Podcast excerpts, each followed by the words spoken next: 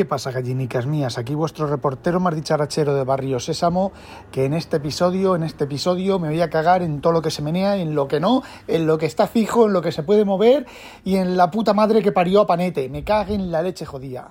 Vale, acabo de hablar con la gente de Post NL. No veáis lo complicado que es contactar con una persona aquí, con algunas empresas, por ejemplo, Post NL que todos son sistemas automáticos, todos son chat, tienen en Facebook una, un chat que te responden cuando te responden, pero bueno, al final he conseguido desde la página web de PostNL contactar directamente con una persona después de esperar un tiempo, después de responder absurdas preguntas al bot, eh, el bot que dice, oye, ¿puedo hacer login?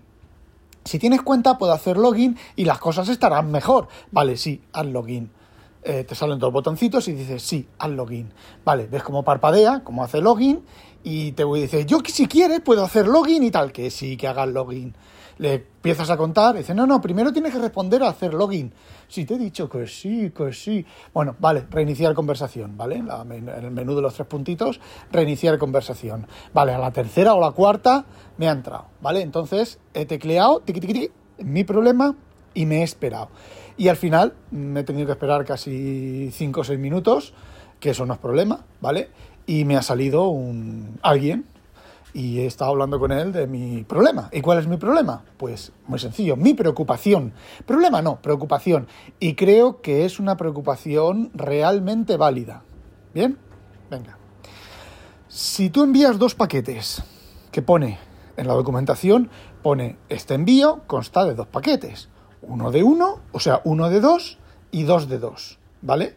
Y tú recibes el 2 de 2, pero no recibes el 1 del 2, o recibes el 1 del 2, que puede ser lo más probable, y no el 2 del 2, tú puedes tener la preocupación de decir, están buscando el paquete que falta como locos, ¿vale? Porque incompetentes son un carro, ¿vale? Entonces, pues mi, mi mayor problema era que estuvieran locos esperando el otro paquete, porque en la documentación está la foto, está el enclosing, el, ¿cómo se llame? las hojitas esas que te ponen, eh, uno de dos y bien grande en la caja, uno de dos y dos de dos. Bueno, asumo que uno de dos, ¿vale? Porque el de dos de dos sí que lo tengo, ¿vale? Entonces, bueno, al final he conseguido hablar con, un, con una persona, le he expuesto mi eh, preocupación, ¿vale?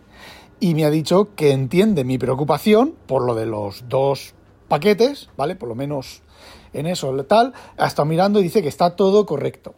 Que las aduanas, los cambios, el paso de aduanas a mm, reparto puede tardar incluso 15 días. Y cuanto más grande es el paquete, más suele tardar porque mm, digamos que los agrupan o lo que sea, ¿vale? Bien, que mm, también me lo ha dicho, no le he preguntado yo, ¿vale? Que no se puede iniciar una reclamación hasta que no han pasado 30 días eh, estando el paquete detenido en aduanas, ¿vale?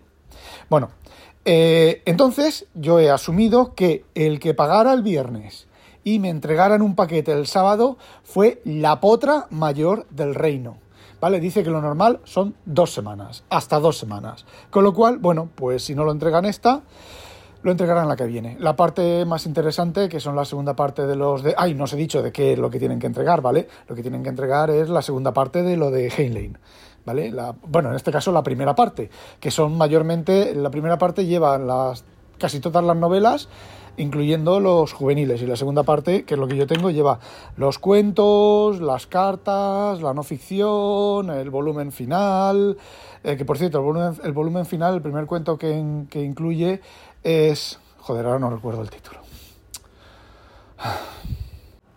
Puñetas, Requiem que no es precisamente el mejor cuento de Heinlein, pero es uno de los cuentos más relativamente bonitos, por lo menos para mí, porque es el cuento en el cual de los de Harriman, os cuento, hay un cuento en el, creo que es en la historia del futuro, o en el universo expandido, creo, estoy casi seguro que es la, historia del futuro, hay un cuento en el cual de los de Harriman es un empresario, estilo, digamos que es Elon Musk, eh, han identificado muchas veces a Elon Musk con Delos de Harriman y es un tío que quería viajar a la Luna, quería llegar a la Luna e invirtió e hizo todo, absolutamente todo lo posible para eh, llegar a la Luna. Engañó a su mujer, no la engañó con otra pilingui, sino engañó a su mujer económicamente, ¿vale? A sus socios, a sus tal, para construir la nave espacial y no llegó a la Luna, ¿vale? El cuento está, el, truco del cuento está, o el, el gimmick del, del, cuento está en que él no llegó a la luna, ¿vale? Lo que quería él era ir a la luna. Pero claro, mm, tuvo que enviar un piloto que supiera navegar, tal y cual, y entonces él iría en el segundo viaje.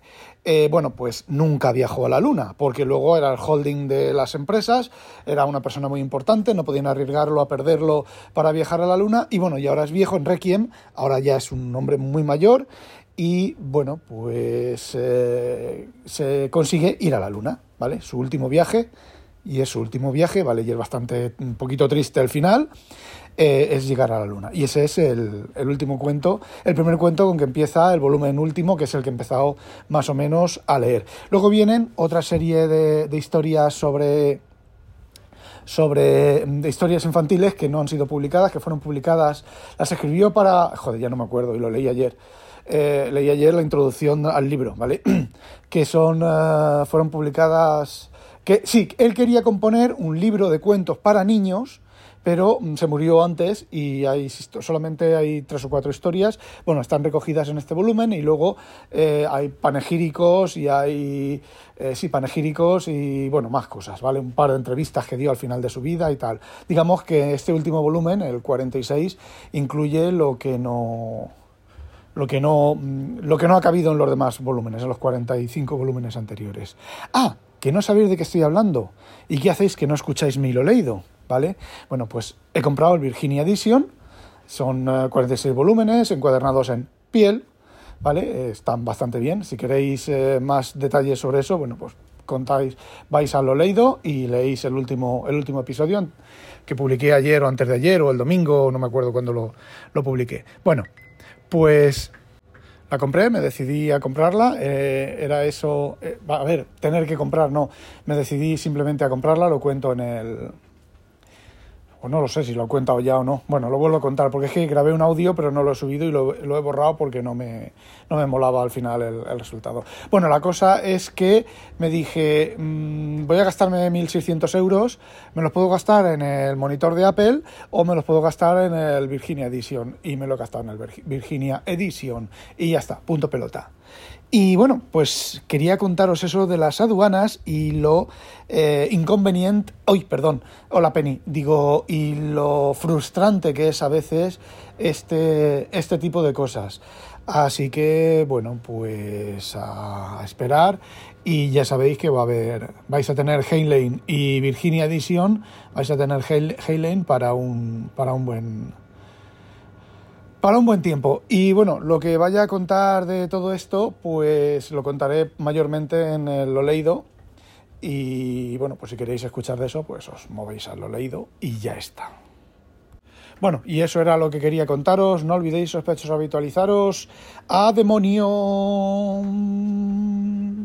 Os prometí dos cosas, os prometí hablar sobre la inteligencia artificial y sobre, bueno, os prometí hablar sobre la inteligencia artificial y no voy a hablaros, paso ya de todo ese tipo de temas, paso de todos esos rollos. Yo sigo con mis 13, yo no digo que eh, a ver, yo no. Eh, a ver, la IA. Eh, paso, ¿vale? Paso. No os hago ninguna, ningún comentario ni os, ni os digo nada. Y también prometí hablaros de los, de los problemas, ¿no? De las ventajas de Synology Drive pero bueno, pues no son tantas, ¿vale? He tenido problemas, he contado algo en Twitter. Eh, deja de me ha dejado de sincronizar ficheros y la combinación de iCloud Drive y Synology Drive, no sobre la misma carpeta, sino copiar de uno a otro, pues me ha hecho perder ficheros, no los he perdido evidentemente, tengo mis copias de seguridad y las copias de las copias y todo eso. Y bueno, paso, paso de contaros todas esas mierdas. Eh, estoy rebajando mi nivel tecnológico, mi nivel de estar al borde de la ola tecnológico. Ya lo rebajé hace un tiempo y lo estoy rebajando eh, todavía más, ¿vale? Todavía bastante más. Eh, porque son todo cancamusas. Vale, ahora sí, a demonio, en dos palabras. A demonio. Oh, oh, oh, oh.